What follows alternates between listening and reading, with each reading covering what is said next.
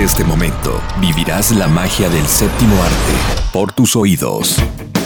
En torno al cine, la fantasía y realidad harán que tu imaginación se desborde por tus oídos.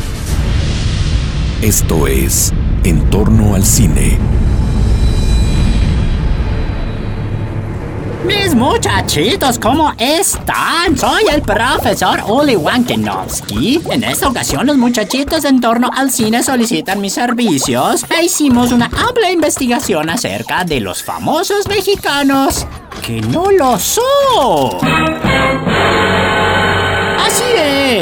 Muchas estrellas dejan su país de origen para adentrarse en la industria del espectáculo en otros lugares. Y ahí, algunos se han adaptado tan bien que nadie sospecha que son extranjeros. ¿Eh? Tal es el caso de los que a continuación les mencionaremos.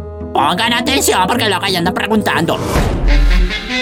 Iniciamos con la novia de México, tal como lo escuchan. Uno de los rostros más reconocidos de las telenovelas mexicanas desde 1960, cuando debutó en Cartas de Amor. Eddie solo vive para mí. Nos referimos obviamente a la señora Angélica María, quien es originaria de Nueva Orleans, en Estados Unidos.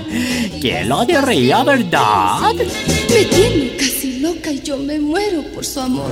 Otra actriz que saltó a la fama gracias a las telenovelas es Ana Brenda. Su apariencia pues nos hace creer que es una auténtica mexicana, cabello largo, negro, los ojos grandes, hermosa. Toda ella es un bombón. Pero ¿qué creen? En realidad llegó a nuestro país desde Texas. Pues la verdad es que no es nada del otro mundo, es algo súper sencillo.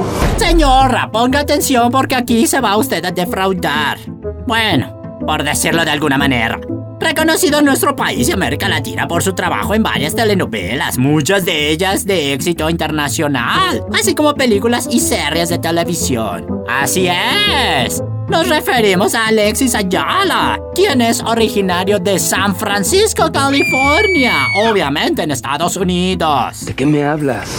Otro galán, pero más jovencito, y aunque su apellido daba mucho a dudar, también es conocido por sus trabajos en películas mexicanas. Y pues obviamente se casó con el bomboncito de Aislinn Derbez, hija de Eugenio. Nos referimos a Mauricio Ockman, quien nació y creció en Washington, otro de Estados Unidos. ¡Ah! Y luego dicen que uno es el mojado. La verdad es que sí, pero yo soy, yo pienso como tú.